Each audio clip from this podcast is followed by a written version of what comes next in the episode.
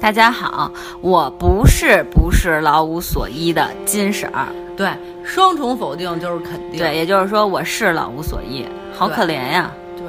大家好，我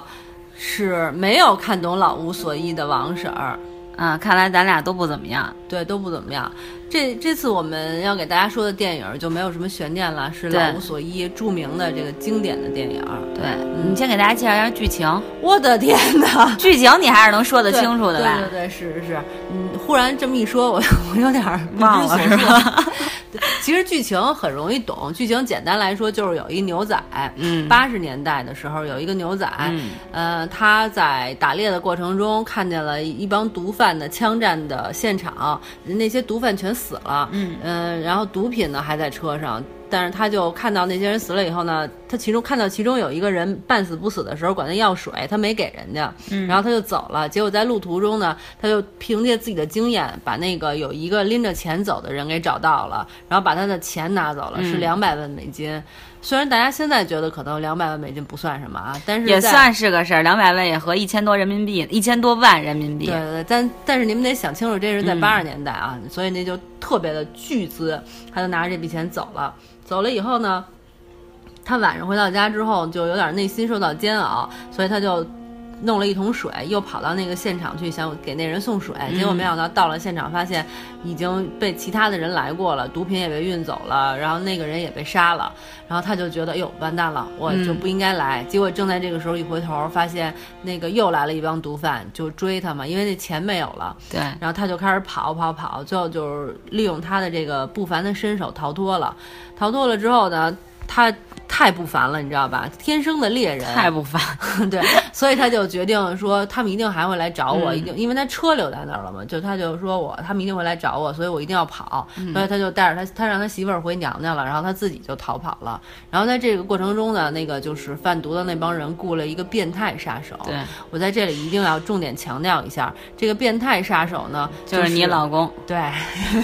就是我老 公还行，就是我的偶像，我特别爱他。我们俩之所以选择这部电影，就是因为我太爱他了，所以我才选择了他的电影。问一下，你知道你老公的英文名吗？哈维尔·巴登呀、啊，还可以。特别爱他。然后，哎，我刚才说什么来着？对，哎，所以呢，我们就接着往后讲啊，就嗯把这个变态杀手请来了，就是。我偶像长成那样，特别帅，特别爷们儿，特别性 感，但是却留了一个刘胡兰的发型。 对，那发型我真的都不知道该说什么好了，我非常愤怒。但是我想他让他留这个发型，因为可能是想表现他真的很变态啊，嗯确实挺变态的。然后就请来他，结果这杀手吧倍儿牛逼， 到了现场以后呢，把他的雇主也给杀了。嗯，嗯，然后就开始一路追杀这个牛仔，然后中间有一大段呢都是他和牛仔的博弈，但是这里边我落了一个最重要的真正的男一，因为所谓的老无所依，我觉得指的是这个警长，嗯，汤姆·李·琼斯演的这个警长，其实他是一个非常重要的角色，但是呢，就是我也不知道为什么讲剧情的时候就容易把他给忽略掉 因。为他好像在这里边没有起到就是说对特别关键的作用，但他其实是一根线，因为他一直在去那个追这个这个剧情。对，而且他确实是这部剧绝对的男一，对，嗯，但是这部剧酷就酷在这里，它难以让你感受不到。 对，反正然后这个中间就变成了是杀手追牛仔，然后这个警长呢也追杀手，也也追追牛牛仔嗯仔的一个破案的过程。中间还有一帮墨西哥人也在追这个嗯牛仔，然后那个毒贩的大头呢，就是心想说。我雇的这杀手太变态了，所以又雇了一个人去找这个杀手，然对，后杀这杀手，啊杀杀手，啊对对，它就是这么一个故事，不复杂，非常清楚。我觉得你们在看的过程中一定能够看得懂，剧至情少剧情是能够让人看明白对的。完全没问题。反正结局就是说，这个牛仔忽然就死了，是被那群墨西哥人给杀了。然后呢，这个杀手呢，呃，挺生气的，但他把这大笔钱给拿走啊了。然后警长呢，是差点儿就能把这个杀手给抓住，但是。总差一步。差了一步没抓住。结局呢，就是觉得反正非常的写意，没有什么具体的结局。警长就感叹了几句，说我梦见我爸了，我就醒了，就完了，就这么一部戏。对，所以刚才王婶儿介绍完，其实大家也应该能够知道我们为什么说没看懂，就是说剧情很简单，大家是看懂了。嗯，但是因为呢，大家也知道我们在说这电影，其实也会找很多参考资料哈。啊对对，真的看了好多。对，就是别人在说，或者是真正的影评人，然后再去介绍这部片子的时候，把这个片子里当然包含的很多内涵，嗯，我们俩是完全没看懂，对，而且也感受不到。真的是感受不到。这个就让我想起我们俩之前说过好多其他的那种文艺电影，比如说我们之前说《意外空间》，或者说那个呃《午夜巴塞罗那》对对，《咖啡公社》等等，也挺文艺的。包括我们俩看那个《穆赫兰道》，对，都是那种就是你能说出自己的感受，对对呃你对感受很深。呃，哪怕就是说有些细节你没有感受到，但是你随便看个影评，你都能说哦是这样恍然对对大悟的对感觉。但是这部《老无所依》，我特别客观的说，就对不起各位，其实我们俩本人是很难给大家说他到底拍了什么。 对，因为我们俩的这个能力和文化水平也确实有限。这时候真的觉得自己特有限，就卡在这儿了。对，但是因为我看了一个就是其他人写的影评的时候，嗯我就说，后来我为什么没看懂？其实我觉得有真的是就是大家你要深思这个问题嗯啊，就是说。我们现在因为是中，首先是中国对和美国这种文化的差异很大，而且还有一个 时代，还有一个时代问题，就所以说这个真的会影响，会影响到我们的思考。对包括我觉得他说的特别对，既然他写了好多这个电影，他对电影的看法，啊这个我都没记住，说实话。嗯但我记住几点，就是他说，就是说我们中国的教育其实就是很。有点白痴化，就是会给你什么你就接受什么，对是被动的去接受。可是美国的文化就是让你主动的去思考，对，发散式的。对，所以我觉得这个可能也对于我们俩没看懂这个电影，然后没有能够有那么深的感触，其实是很有原因的。所以你把你看不懂归咎于教育问题，也不是我自己水平有限，你必须得认识到，就是我们中国有很多观众人家是看懂了的。对所以我说我水平有限嘛。但是我说这水平有限当中啊，文化水平低当中也有那么一丢丢儿一丢丢儿 文化因素。那篇文章我也看了，其实我还挺认同的，因为他说，一个是他演的是八十年代的最后的牛仔，就等于是那个时代的。那个时代再往前的那种美国的精神已经嗯没落了，没落了所以对他其实用一种比较残酷的、特别直给的方法，就表现出一个文化彻底就是被没落了，就对他来说就是没有规则了。对于那老警长来说，在这种没有规则的时代下，就是一切都完了的嗯那种状态。但是呢，其实八十年代美国什么样儿，它其实当然是用那种东西来隐喻那个时代了。但是其实那美国啥样儿，咱也不知道，咱也不知道，对，八十年代中国什么样儿，我们倒是知道，还挺和平，挺好的。 挺饿。 对，因为我们就生于八十年代嘛，对对对，所以我们就比较有感觉，所以这种东西其实是很难感受到的。然后还有一个就是，话说啊，这导演不是科恩兄弟嗯，吗？对，我觉得这导演确实是水平太高了。他虽然没有用什么特别那个隐喻的东西，但他只给的那些东西，你也、嗯你也开始不住。对，所以你刚说完这些，我突然想起来四个词儿，就是说明四个字儿就是不明觉厉，不明哎，对对吧？咱们现在就是这种感觉。对，就是我隐隐的以我以往的知识和我的审美这些经验来看呢，觉得这部电影肯定是好电影。嗯对 但至于它怎么好呢，就是我们自己确实没有感受到。对，嗯还有一点就是，我看那么多影评之后，其实就是之前我和王石也在讨论嘛，有一个感觉，我觉得有点儿就是像老炮儿的那个感嗯，有一点那那个感感觉，也就是说，像老炮儿以前讲的是江湖规矩、嗯江湖道义，所以说这部片子里那个老警长他去破案，其实都是凭着那个自己的经验，对对对，嗯但是只是差一步。对但是我觉得就是老炮儿其实也是那种我们以后以前有江湖的规矩，然后有我们江湖的道义，嗯，但是现在呢是年轻人的时代，就他变一个不跟你新。论那个了对，已经进入一个新的时代了。但作为一个这个、我活在过去的这个老江湖，可能你没有办法真正是完全就进入这个新的时代。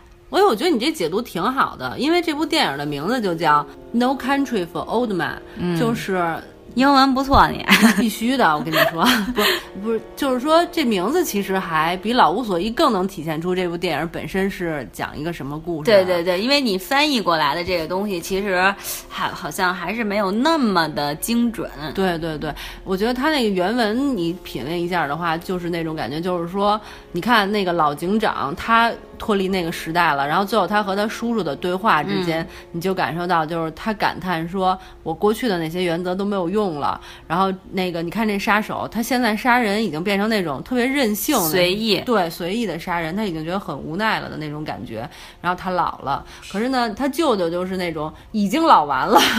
哎，不是他舅舅，我说错了，他叔叔是那叔种叔已经对老完了，而且就是说在破案中也受了伤了的那么一个嗯人，更加的老无所依，就更加的没有自己的立足之地。其实我觉得你要是品品英文的话，然后再对照你说老炮儿那种，我觉得还是那个味道。对，而且我就像你说那个变态杀手，其实是这样，就是说，你看他其中有一个细节，就是有一个情节，就是他去那个。呃，他就去追那个牛仔的时候，他到一个便利店里吧，嗯然后他是就问那个便利店老板，对，是问他天气吧，我印象中，他没问他天气，是老板跟他说的啊，。对，反正他就是因为后来就是不开心，然后不高兴，就把那老板给杀了。他没杀，是这样的。那啊个我怎么记得杀他了？他没他就是说让他猜硬币，啊，对对对，蔡英币但那老板猜对了，所以他把老板放过了。他说你应该感谢这硬币，然后他就走了。啊，那我记错啊，那他是杀了他媳妇儿，最后是吧？对，让他他让他媳妇儿猜硬币，猜硬币对他他就媳妇儿没说猜我不猜硬币，嗯他媳妇儿挺牛逼的哈。其实对我跟他媳妇儿也是一种跟恶势力的对抗。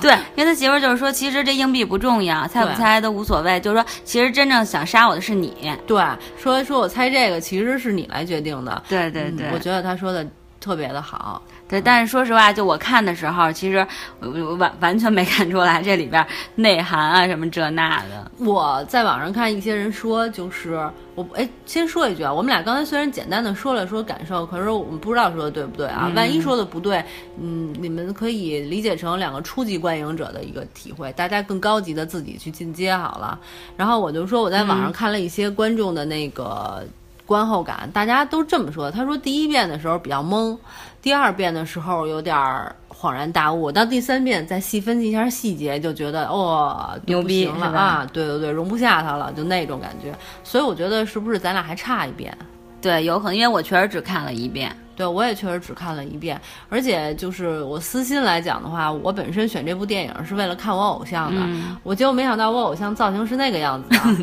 失望是吗？ 对啊，就是所有那种性感的感觉都没有，一点儿都不性感，我还挺失望的，留那么一个恶心头发。但我觉得你偶像演的特别好。我偶像演的特别因好，为你看他演那个午塞呃午夜巴塞罗那，嗯，然后还有那个饭岛爱，啊，然后他是那种感觉，都是那种对特别有魅力的男人啊，有文艺一男对人文艺文艺男青年，也不算男青年，中年。嗯，但是就在这部片子里演一个变态杀手，然后那种不苟言笑，还有那种变态的那种很感觉，变态特别好尤。尤其是就是他杀了那个杀了一个人，就那嗯血不是流下来了吗？他正在打电话的过程中看那血来了把脚给抬起来了，啊，我真是服了他了，我觉得他就是有病，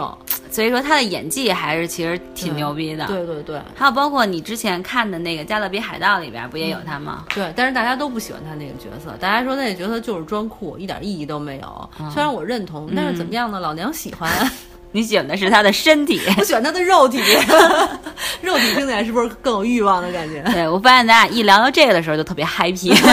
对对对，那咱们回到电影，其实也没有什么可说的了，因为真的是大家要是听我们介绍《老无所依》的话，还不如自己上网 找找其他的文章去看呢。但是我挺想跟大家说一下这种感受的，就是虽然说这部电影我们没看懂，但是这种类似的电影有一些我们是看懂的。呃，而且你通过就是看不同的电影，真的是有一种大开眼界的感觉。对，这点确实是因为其实如果不是我们要说这些这个电影的这个节目的话，其实我不会看那么多电影。而且，但是你越看越觉得惊喜。对，尤其是很多就其实所谓小众电影吧，就是说它其实有很多有趣的地方。但是你看，咱们其实国内人都更喜欢好，觉得好莱坞的都是大片儿，什么变形金刚啊这类特别火。实际上就是说，在国外有很多像这种老无所依啊、穆赫兰道啊这种，我觉得都特别经典的片子。但是其实如果你不去呃去找或者去看的话，就真的挺遗憾的。因为这个其实也避免不了，因为大制作的商业片儿，它会配合特别大规模的宣宣传对你容易知道。对但是有好多片儿，就是如果你不是热，就是使劲关注电影嗯这个行业的话，你可能就连广告什么的都不知道，这也是一种没办法的事情。对，所以你这么说完，我感觉我肩子上的重担。不是肩子上的担子重了，因为我们要向大家介绍更多更好的电 影儿。行行，其实我觉得无论出于什么目的看什么电影都没关系，但是。嗯，有些作品不是客观的说，有一些作品是让你觉得浪费了时间，嗯还不如不看呢。就比如说我们之前说过什么《喜欢你》啊，嗯啊，包括那个《深夜食堂》啊，就是国产的《深夜国食产嗯堂》啊什么的，都会有这种感觉。但是客观的说，更经典的电影还是很多的。对，而且经典的电影，它是其实这部片子《老无所依》是零三年拍的吧，已经十多年前了。嗯，但你其实一直在看的时候，你就你发现其实它没有因为时间怎么样而让你觉得，哎呦，这片以前看好，现在看不好了。没有，经典就是经典，你永远什么时候拿出来再去看的时候，它都有它的这种优点、优势在。嗯，哎，不过特别客观的说，这部电影虽然它内涵的深意我确实没看懂，但我特别喜欢它的那种表达方式，嗯，简单粗暴，对而且牛仔死的就那个牛仔死的特别突然，你本来就觉得说他身为这个戏非常重要的角色，因为一上来就是他，怎么着都能撑到最后吧，然后撑到最后他这个这个戏才能完，结果在大概三分之二的位置就死对了，对对，非常惊喜，而且它是你知道吗那种就是简单的叙事，就是什么也死了没有，就死死了了就对，就直接就是在演他怎么过程，怎么追，怎么着，就就在对叙事这对个对对方式。而且没有什么渲染。对对对对而对且他对于牛仔杀人的那个过程也没有渲染，什么他故意把他表现的，比如说故意把他小那音乐就咚咚咚咚什么那种的，嗯呃，特别瘆人啊，或者是那种特别恐怖啊都没有。杀人的时候就是一瞬间，那种那种轻描冷淡写那种。冷淡、那种冷酷的感觉，让人觉得特别棒。哎，你发现了吗？就是咱俩你刚才在说的时候，我发现就是最近可能是因为我们看了一些挺多的电影了之后，就是。你发现你反而更喜欢的是那种，就是简单的去叙述一件事儿，然后你会，因为它虽然是叙述事儿，但它会给你很多思考的空间和想象的空间，嗯，你就更偏向于喜欢这类电影儿，我我欣赏那种特立独行的表达方式，就是它不会说给你刻意灌输很多东西，对吧？对又不是是以，当然也不是那种我们所谓的说特别简单的那种，然后傻的那种电影啊、大制作什么的，但是它会讲一个故事，其实这故事当中又隐含了很多东西，可以让你去想象，让你去思考。这种就是慢慢的，咱们开始学会思考了。嗯，而且我觉得这个电影还有一个特别大的优点，就是说有一些导演他为了不清晰的表达自己的观点，给你留下空间，他可能会特别克制的表达自己。嗯我觉得这个导演就是科恩兄弟的，他们的感觉就是说。他就特别直给，就是我想怎么着就怎么着，嗯对我也不克制，但我也不渲染，就是我特别任性那种。哎，我觉得还特别酷，对你这么一说，确实是，就是说那感觉我觉得哈这对这个好电影确实是这样，就是说你怎么评价一部电影的好和坏，其实真的不在于说他花了多少钱那，对然后去对拍，而是你看完这个电影的感受。对，虽然就刚才我们俩说，虽然没看懂，但很多的深层含义，但就是还是觉得它牛逼。这就是一一部好的电影，即使一没文化的人看完也觉得不错。不明觉厉哈。对呃，这个词说的真对，我打算用它当标题。可以，嗯，呃，我觉得咱俩差不多可以说这么多了，因为确确实关于电影的解读更深层次，我们俩也没有这个水平。嗯，嗯未来万一我们俩要是再看第二遍、第三遍，而且特别有感受的话，我们就再说一集，然后说这部电影。如果没有的话，就说其他的电影。，对对对。但是我觉得我特别想表扬一下咱们，就是因为我们就是知之为知之，不知为不知的一个人。嗯，我觉得这一点还是挺好，咱们就不是那种是吧？不知道也装牛逼啊，装什么的那种，这就是八十年代的孩子诚实。啊，你是这样解读的哈？哎，但是这个你要说到这儿，我就特别想说一下，咱俩说这个节目一开始我的设想，我就想说，我们不是真正的电影人，就想作为一个普通的观影者，然后给大家分享一下看这电影不的感受。咱们俩一嗯直以来的这个想法而吗？就而且就是那种特别真诚，怎么想怎么说，好就好，不好就不好，懂就懂，不懂就不懂的对那呀，种状态。因为咱们俩说那些电影，经常有人骂咱们呀。啊，对你，忘了《欢乐颂》，人家说咱们批是啊判是咱们。啊，哎，我觉得就是作为一个特别直给的人，还挺爽的。对啊，因为其实假装还挺累的。对，所以我觉得，我就说特别想表扬一下自己嘛，就觉得特特别真实的做自我。那好吧，那你既然这么表扬我，我就接受吧。我主要是想表扬自己，顺道捎上你而已。 好吧，嗯那我觉得咱俩今天的介绍也说了挺多的了。对对对，反正因为至对于这种我们没有完全看懂的一部片儿，我觉得我们已经尽力了。对，尽了最大的努力对了。对对，嗯，行，希望大家那个挑战一下自己。嗯，好吧，那今天就跟大家聊到这儿，好的，拜拜。拜拜。